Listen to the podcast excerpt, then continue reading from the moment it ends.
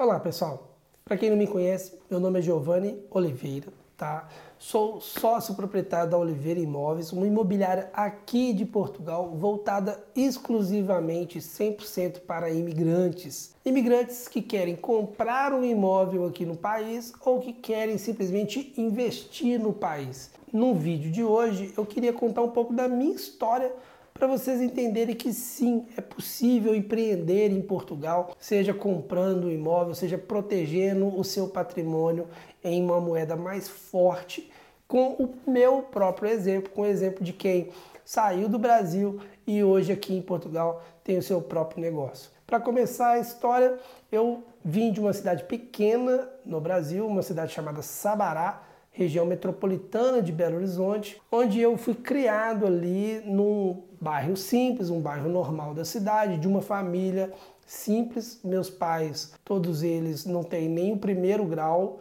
de formação. Minha irmã, minha, minha mãe abandonou os, os estudos na quarta série, meu pai, se eu não me engano, abandonou na sétima série, para ser preciso. Então a gente veio ali de uma família que sempre ganhou salário mínimo, nada tinha muito, muito luxo, né?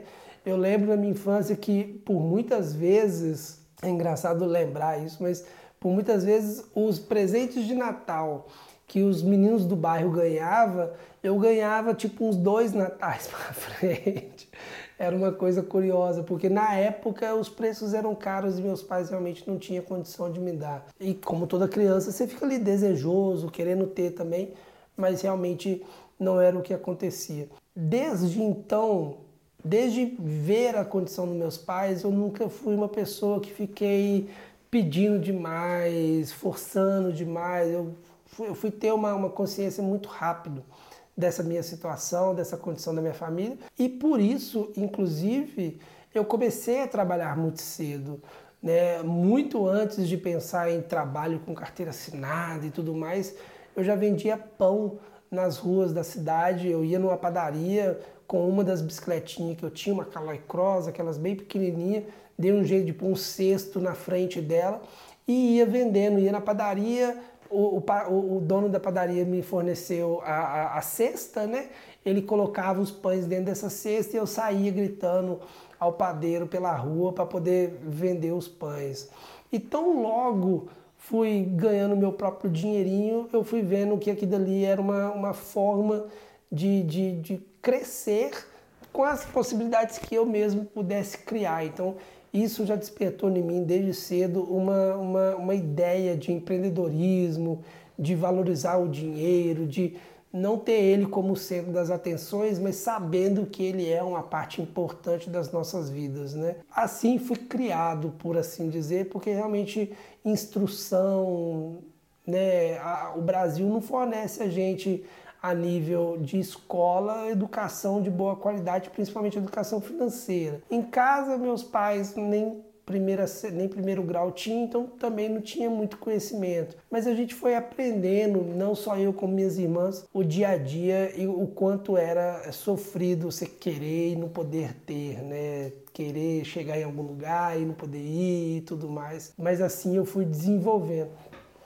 E o mais é, é, curioso que por conta dessas questões, eu quando estava na adolescência, eu perdi uma oportunidade que na época era uma oportunidade de ouro. É, quem tem idade similar à minha, eu estou hoje com 39 anos, é, lembra de uma época do Brasil que existiam muitos cursos de segundo grau que já eram os cursos técnicos. E aí você poderia fazer o segundo grau já com uma profissão, patologia, técnico em mecatrônica, técnico em mecânica, em elétrica. E uma das é, escolas públicas mais de segundo grau que existiam em Belo Horizonte, o antigo, é, eu não vou lembrar o nome da escola agora, Fontes, Fontes, o antigo Colégio Fontes, não sei se hoje em dia existe ainda em Belo Horizonte, ele era uma escola é, pública, mas que era em outra cidade, ela em Belo Horizonte. Eu tinha que conseguir uma forma de chegar na cidade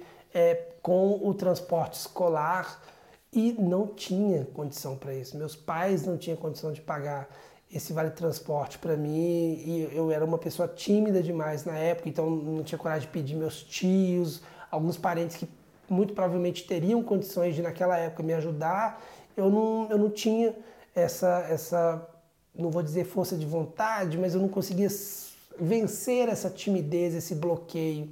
E deixei de fazer o meu ensino médio num, num curso técnico que seria uma coisa fantástica e foi fantástica para muitos dos meus amigos que seguiram essa, essa profissão, né, que seguiram por esse caminho. Durante muitos anos isso inclusive foi um motivo ali de né, uma certa tristeza, uma certa mágoa que ficou comigo e que hoje em dia já, já superei.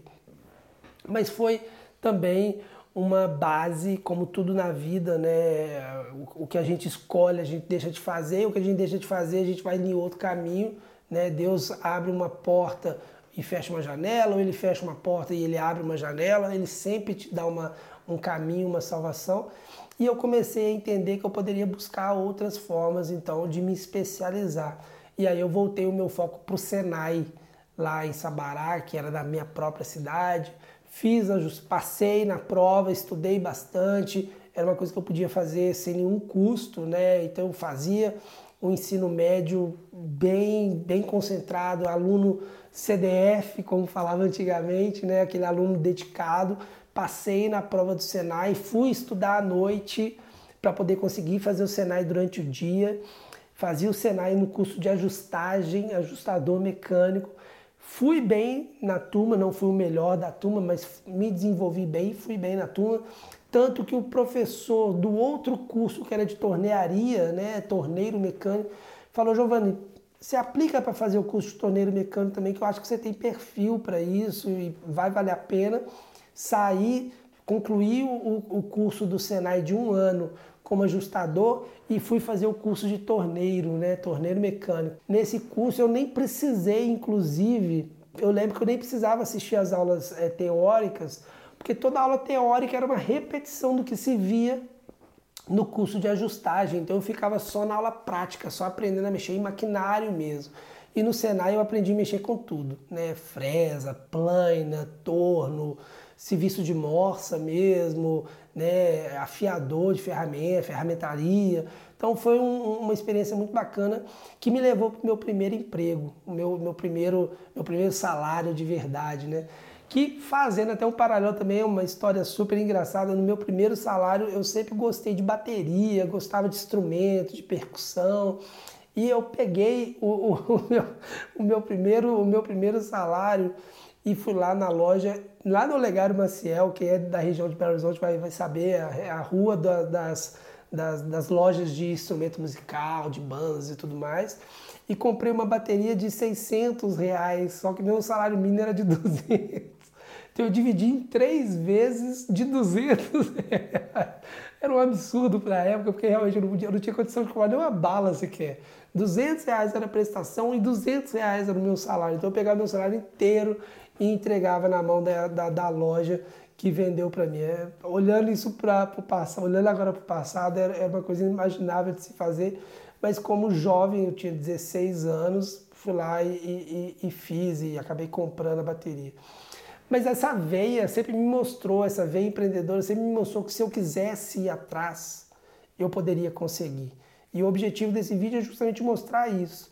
Que se você que está aí no Brasil, que está desapontado com a nossa política, com a nossa segurança pública, com o ensino, a educação no Brasil, a gente tem sim condição, basta a gente querer que a gente tem conexão para poder conseguir aqui em Portugal é, mudar de vida, fazer uma nova, um novo recomeço ou simplesmente se proteger financeiramente investindo, tendo é, propriedades, tendo imóveis aqui em Portugal. Foi o que eu fiz é, é na minha, na, no meu início de carreira, né? vislumbrar uma chance de, me, de empreender e assim eu comecei a empreender na minha própria carreira, na minha própria pessoa. Né?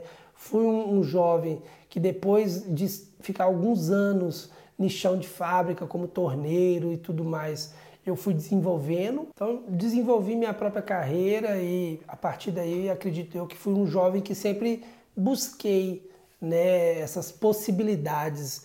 Então, eu saí do chão de fábrica, comecei a trabalhar em escritórios, fui crescendo cada vez mais ao ponto de estar né, tá numa condição que eu conseguia ter mais um, um vislumbre maior das possibilidades.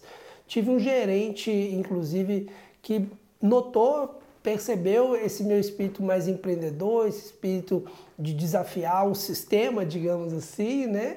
E começou a me instruir muito nesse, nesse sentido de tentar me ensinar formas, técnicas de desenvolver mais as minhas habilidades e sou muito grato a ele, inclusive, o que me despertou o interesse em ter os meus negócios próprios de fato já como adulto, né? Então eu saí da empresa logo depois, logo depois não, fiquei ali alguns anos ainda, mas depois saí da empresa e comecei a empreender por conta própria e até hoje estou nessa jornada. Mas antes disso ainda, durante o próprio percurso dessa empresa, eu passei por outros desafios, como é de se esperar no Brasil, né? Busquei, tentei buscar uma formação superior, algo que seria inédito na minha família, porque minhas irmãs também não têm formação superior, meus pais, como eu falei, né, só tinham o primeiro, o primeiro grau. E até nisso também deu errado, né, digamos assim, porque na época eu fui atrás de um sonho de criança, que era aviação. Sempre gostei de avião junto com percussão, então era uma coisa que para mim é fantástica. Até hoje, se passa um barulho de avião no céu, eu olho, me, me vislumbro é, é, com, a, com, a, possibilidade de pilotar. Cheguei a pilotar helicóptero e tudo mais, então eu tenho experiência como piloto de helicóptero, mas não, não segui carreira, não, não, não concluí o ensino. Eu leio, isso me lembra, me remete a outra situação também hoje em dia de, de, de, de graça, né, de achar engraçado, mas que na época foi um absurdo, de um amigo meu que abandonou a faculdade faltando seis meses para acabar, ou seja, faltando o último semestre, ele abandonou a faculdade porque ele falou que não se via trabalhando no, no ramo que ele estava se formando. E eu falei, cara, isso é um absurdo, forma, falta um semestre, não faz isso. E, sei lá, três, quatro anos depois eu fiz igual.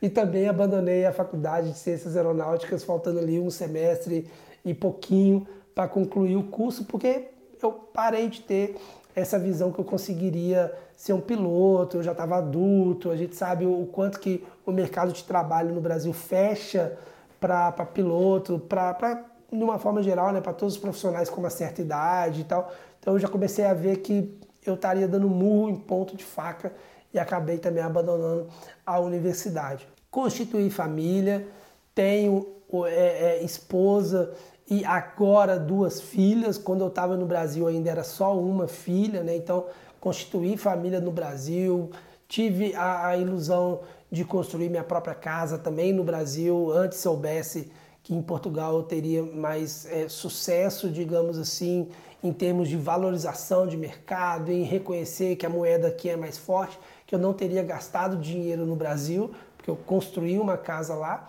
Mas ao constituir família, você entra numa nova dinâmica. E aí toda aquela preocupação, toda aquela ideia romantizada de Brasil, país que a gente nasceu e tudo mais, nacionalismo e tudo mais, se perde né? Se perde porque você vem para fora, conhece, é, é, é, vem para fora não, você tem filho e aí você começa a mudar completamente a forma como você viu o Brasil. E eu passei a ver o Brasil com uma tristeza muito grande, porque eu não via futuro para minhas filhas, para minha filha no caso, não via é, é, segurança pública, achava que o ensino de escola é, não é legal, a educação lá é terrível, né? SUS e depender do SUS é impossível, e, e, e aí você começa a perceber que para viver no, no Brasil com família, com, uma coisa era eu jovem né, e tudo mais, mas você começa a perceber que como família, o seu custo e suas responsabilidades aumentam gigantescamente, aumenta demais. Um plano de saúde já não é só para você, é para você e mais dois, e tem que a, a, a, interagir com um monte de coisa, senão lá na frente você pode ter um problema que o plano não cobre. Né? Você tem que preocupar com que tipo de carro que você tem, com que tipo de lugar que você frequenta, para você não ser assaltado, não ter um, um, um sequestro relâmpago, não ter uma arma apontada para você no sinal. Tem que preocupar com a educação da criança, então o custo de educação também não é nada barato. E aí você começa a fazer as contas. Pô, eu estou gastando tanto dinheiro, pago tanto imposto e eu não vejo retorno disso. Tem alguma coisa estranha, tem alguma coisa errada. E aí, com o nascimento da minha filha e toda essa questão relacionada a, a, a custos, eu comecei a pensar no, na possibilidade, na ideia de sair do Brasil e o que, que eu poderia de fato é, é, é fazer para isso acontecer e para eu dar um futuro melhor para minha família, né? E eu comecei a pensar como muitos brasileiros em Estados Unidos, né? fazer igual a maioria gosta da ideia dos Estados Unidos, ver lá como o, o país para se fazer dinheiro. Também pensei nessas possibilidades, mas com o tempo eu fui vendo que, na verdade, lá também muitas das vezes é uma ilusão, porque você pode ganhar muito bem, mas no dia seguinte você quebrar uma perna, quebrar um braço e gastar horrores em hospital, ou pode te dar algum problema de saúde mais sério que você não sabia e também morrer uma grana no sinal. E aí você começa a se perguntar, pô, será que realmente lá que vale a pena mesmo? Porque a saúde pública lá não é, não é de graça. E isso é um complicador muito grande. A questão da segurança pública lá é mais controlada? É. Mas nas escolas a gente vê vários casos de tiroteio em escola, com várias crianças sendo alvejadas, o que também não é legal quando você quer sair de um país que está preocupado com a questão da segurança. Então eu comecei a voltar os olhos para o velho continente, comecei a voltar os olhos aqui para Portugal especificamente. Essa terra que é considerada a terceira e alguns, em alguns rankings quarto país mais seguro do mundo para se viver, o melhor país para se viver para aposentados, segundo a revista Forbes americana, o melhor país para se viver pós-pandemia, ou seja, é um país que realmente tudo de bom acontece. Claro, também tem seus defeitos, também tem suas coisas, mas com o referencial do Brasil, com o que a gente tinha do Brasil, aqui passa a ser o paraíso. Né? Então a gente começa a pensar em outras formas de se viver com mais qualidade, com mais segurança. Então eu e minha, minha esposa, na época, começamos a ali conversar lá para 2016, finalzinho de 2016, início de 2017, a gente começou a pensar sobre Portugal. O que, que poderia ser de interessante para a gente vir para cá. Então a gente de fato começou a comer no almoço, no café da manhã e na janta histórias, assuntos, notícias sobre Portugal o tempo todo. A gente só falava sobre Portugal em casa. Para quê? Para tentar entender o país o máximo possível. A gente foi absorvendo cultura, informações sobre clima, informações econômicas, o que fazer, é, é, sobre escola, como que é criação de filhos, literalmente tudo, tudo, tudo a gente começou a consumir sobre Portugal para que em 2018 a gente viesse mudar para cá. Então foram um bom, foi um bom tempo de planejamento tentando entender tudo, juntando as economias do Brasil para poder migrar para Portugal e aí sim começar uma nova vida, uma nova fase. O sonho da, da Oliveira Imóveis, ele nasceu lá atrás, né? Hoje a estrutura é grande e tal, mas ele nasceu lá atrás, pequenininho e diferentemente de uma imobiliária. Né? A ideia inicial nossa era vir com um outro tipo de negócio aqui para Portugal que eu já tinha no Brasil. Então o Visto D2 ele nasceu não para uma imobiliária, mas ele nasceu para um outro negócio. A ideia da imobiliária surgiu já em Portugal por conta de uma outra pessoa. Eu tive uma pessoa que me assessorou no processo de visto aqui para Portugal e nesse processo ela teve um cliente que pediu suporte para alugar uma casa, para encontrar uma casa para ela. E como não era a atividade principal dela, ela me pediu ajuda. Giovanni, você acabou de chegar no país, você está aqui meio que tranquilo ainda, né? Seu negócio ainda não embalou, você tá, vai começar a mexer no seu negócio agora. Você não quer me ajudar a olhar uma casa para um cliente, não? E eu fiz esse processo de ajudar e vi ali uma oportunidade que ela não atacaria, então eu não peguei a ideia dela, né? Eu não furei o olho dela nem nada disso. Ela me pediu esse apoio e ela mesma falou, cara, pode ser uma ideia interessante de você mesmo executar. Então eu fui faz, fui fazer aquele processo para aquele cliente dela de procurar um imóvel, meio que como uma colaboração, mas aí essa minha veia empreendedora, né, esse meu jeito de sempre tentar fazer as coisas acontecer, percebeu que ali tínhamos um nicho de mercado. E então eu literalmente caí de cabeça nesse nicho, tentando entender tudo. Comecei a consumir tudo sobre o mercado imobiliário em Portugal, afinal de contas, eu era um imigrante que não conhecia as leis do país, não conhecia o sistema do país e iria competir com várias imobiliárias já tradicionais na cidade, né?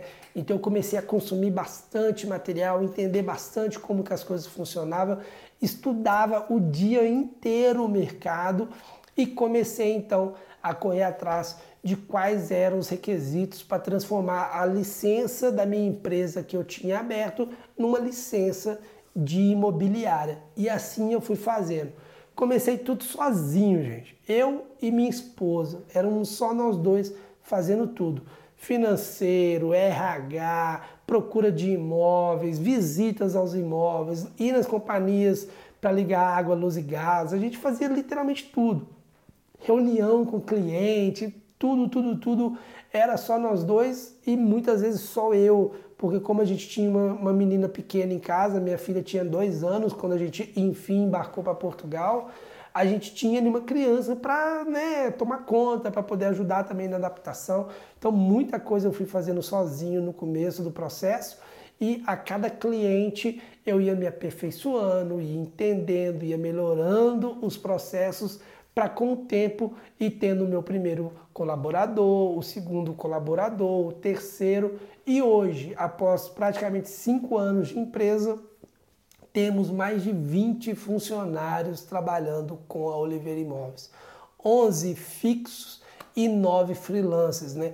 20 pessoas que ajudam, 20 famílias que nós ajudamos aqui dentro de Portugal com esse suporte dando trabalho, dando emprego. Então é um, um, um projeto bem interessante que a gente tenta ali fazer com que todo mundo que confia no nosso trabalho chegue ou tenha o seu imóvel aqui em Portugal com o mínimo possível de dor de cabeça, o mínimo possível de problema, porque esse é o ponto principal do nosso projeto, o lado humano da situação.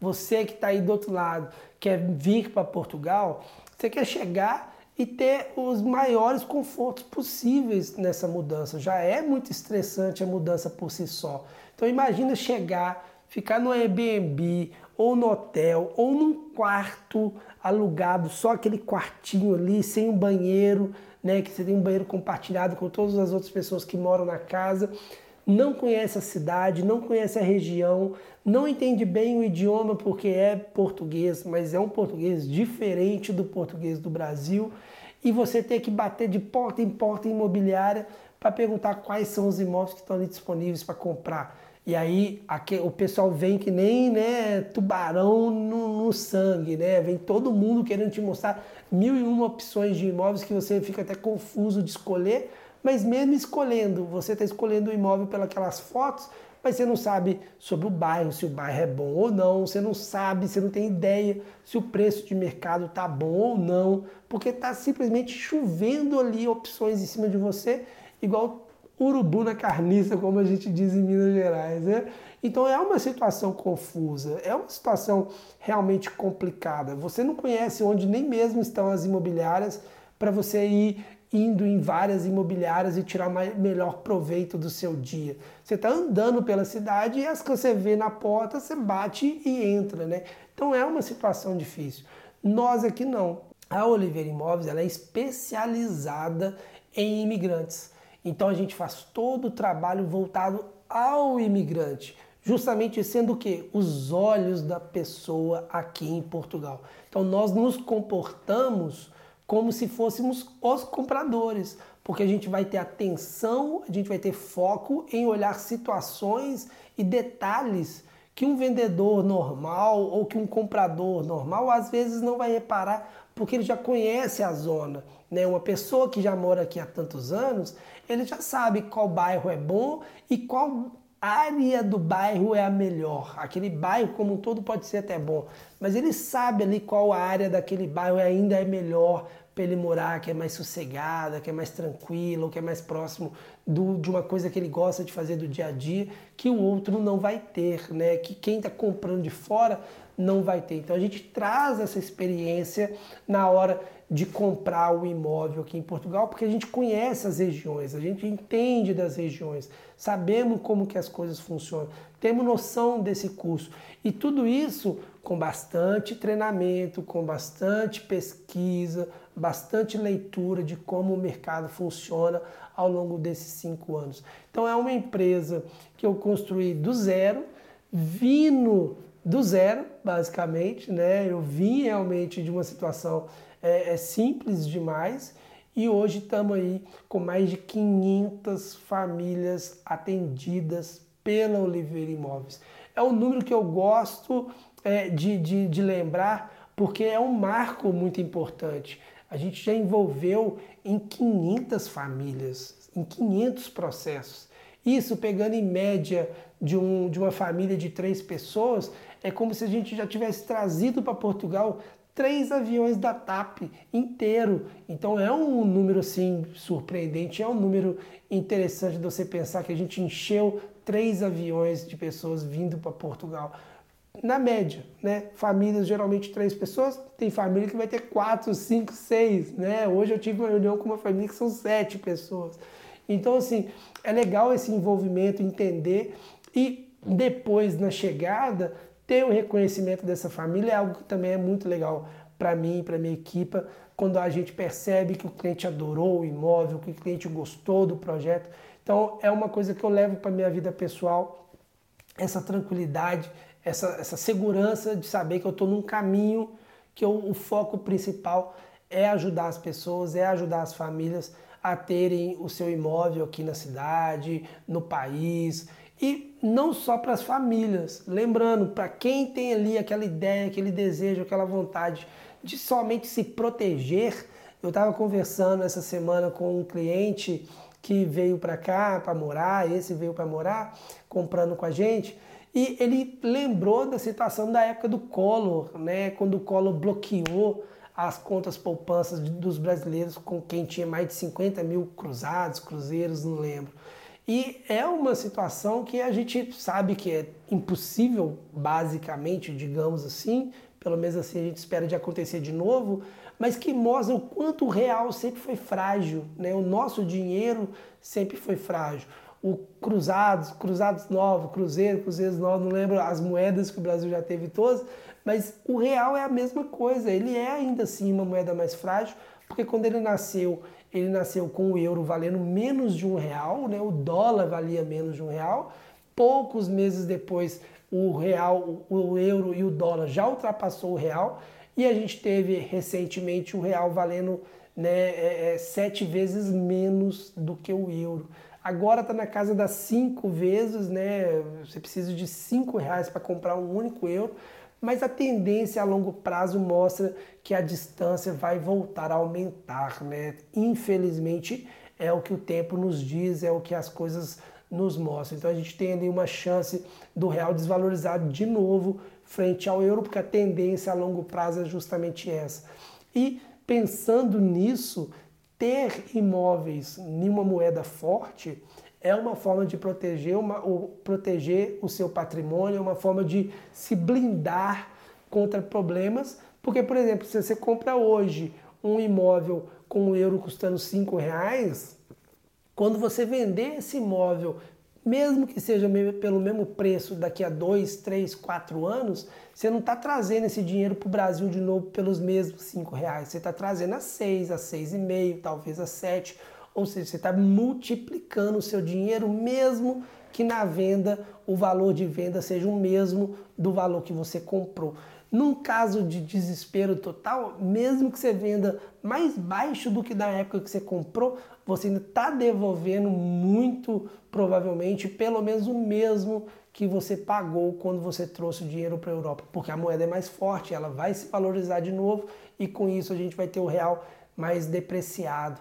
Então são formas de se pensar em se proteger, em ter um pouco do seu capital investido em outra moeda, numa moeda mais forte.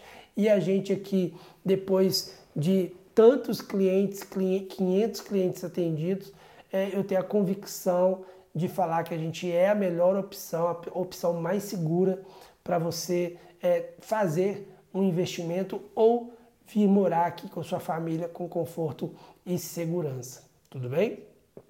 Espero ter passado um pouquinho da minha história, da minha, né, da minha forma de, de migrar para vocês e caso né, qualquer é, é, é, história nova que eu possa me lembrar, qualquer história, referência do meu passado que eu possa é, compartilhar com vocês de novo, eu farei num próximo vídeo. Muito obrigado. Tchau, tchau.